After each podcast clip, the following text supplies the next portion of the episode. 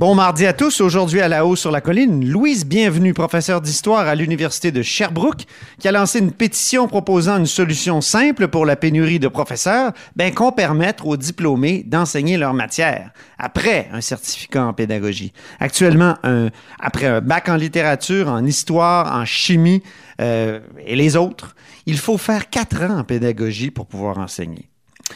Ensuite, ça tombe bien parce que le ministre de l'Éducation, Jean-François Roberge, est à l'émission et il lui répond. Selon lui, le problème n'existe plus depuis qu'il a multiplié les maîtrises qualifiantes. Je le questionne aussi, le ministre, sur l'affaire Weinstock et sur le guide des belles écoles qu'il a présenté avec le premier ministre aujourd'hui. Mais d'abord, revenons sur la controverse dans laquelle est plongée Fatima Ouda-Pépin, déléguée du Québec au Sénégal, avec Paul Robitaille. Une entrée privilégiée dans le Parlement. Cube Radio. Au bout du fil, il y a ma petite cousine Paul Robitaille, et surtout député libéral de Bourassa-Sauvé et surtout critique en matière de relations internationales aujourd'hui. Bonjour Paul Robitaille. Euh, bonjour Antoine. Il faut parler de Fatima Ouda-Pépin, déléguée euh, générale du Québec euh, qui est controversée. elle est au Sénégal. C'est évidemment une ancienne de la députation libérale. Et là, il y a toutes sortes de choses qui circulent à son sujet. Résumez-nous ça. C'est un article d'un reportage de Jean-François Coulombe de Radio-Canada qui met en lumière euh, une mauvaise gestion de la déléguée générale du Québec euh, à Dakar, une atmosphère de travail délétère, euh, des employés qui auraient été congédiés sans raison claire, d'autres qui étaient qui, ont été humiliés. il y a aussi la, la que Mme Dapéta n'aurait pas utilisée et puis elle aurait préféré rester à l'hôtel, une visa qui coûte 13 000 par mois. Et euh, à l'hôtel, je pense que la facture montait à 11 000 pour, euh, pour deux mois de séjour, quelque chose comme ça. Donc, il y a beaucoup, beaucoup d'interrogations. Ce reportage-là soulève beaucoup d'interrogations par rapport évidemment à la gestion, Madame Ouda Pépin, de la délégation du Québec à Dakar. Euh, et on, se souvient qu'elle avait été, elle a été nommée en septembre. Commencé à occuper ses fonctions à la fin novembre. Donc, euh, tout ça en à peine trois mois. Donc, ben oui. troublant.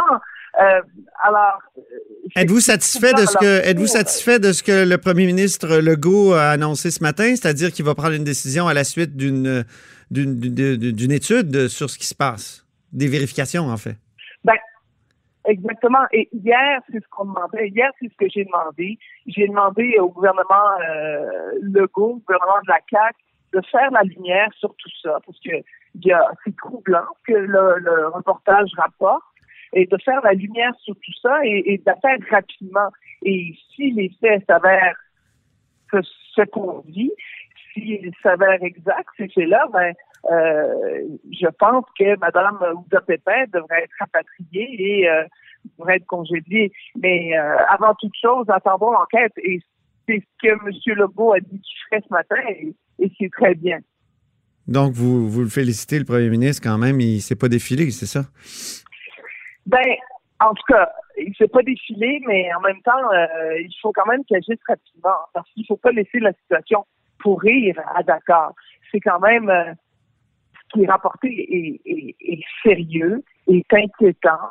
On peut pas traiter des gens comme ça en 2020, euh, de surcroît quand ils sont employés du mhm. Québec, employés de l'État. Et, euh, oui. et, je sais pas si vous avez vu là. Euh, ça donne mauvaise presse au Québec. Ça donne mauvaise presse au Québec, comme vous me disiez ce matin, Paul. Exactement. Il y a, ça fait les manchettes là aujourd'hui à Dakar. Euh, le Sénégal, c'est un pays qui a été victime, qui a un passé colonialiste et qui a été victime de ça.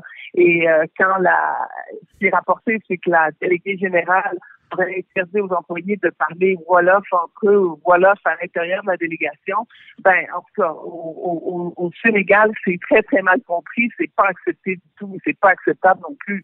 Donc, euh, et ça a sorti dans la presse. Donc, ça fait mauvaise presse au Québec. On se souvient que la délégation de Dakar, c'était c'est la première délégation générale en Afrique. C'est notre Ben oui. force pour l'Afrique. Ben oui. Euh, et Hey, là, ceux, ben, ceux qui savent euh, pas ce que c'est que le Wolof, là, euh, ceux qui savent pas ce que c'est que le Wolof pour le Robitaille, on peut leur faire écouter un petit bout. C'est, c'est dans une chanson des colocs.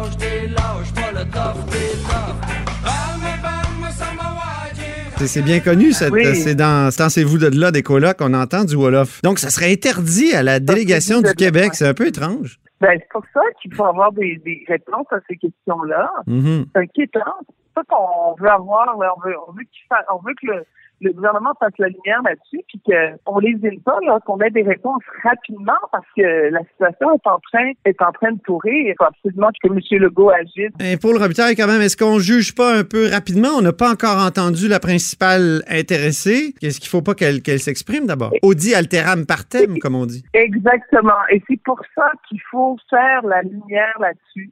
Parce que... euh, Mais là, les libéraux, écoutez, Paul, les libéraux se déchaînent sur Twitter. là. Hier, euh, Marc Tanguay s'amusait, euh, Gaétan Barrette. Est-ce que, est-ce que ça fait pas plaisir vraiment aux libéraux qui ont, qui ont souffert peut-être?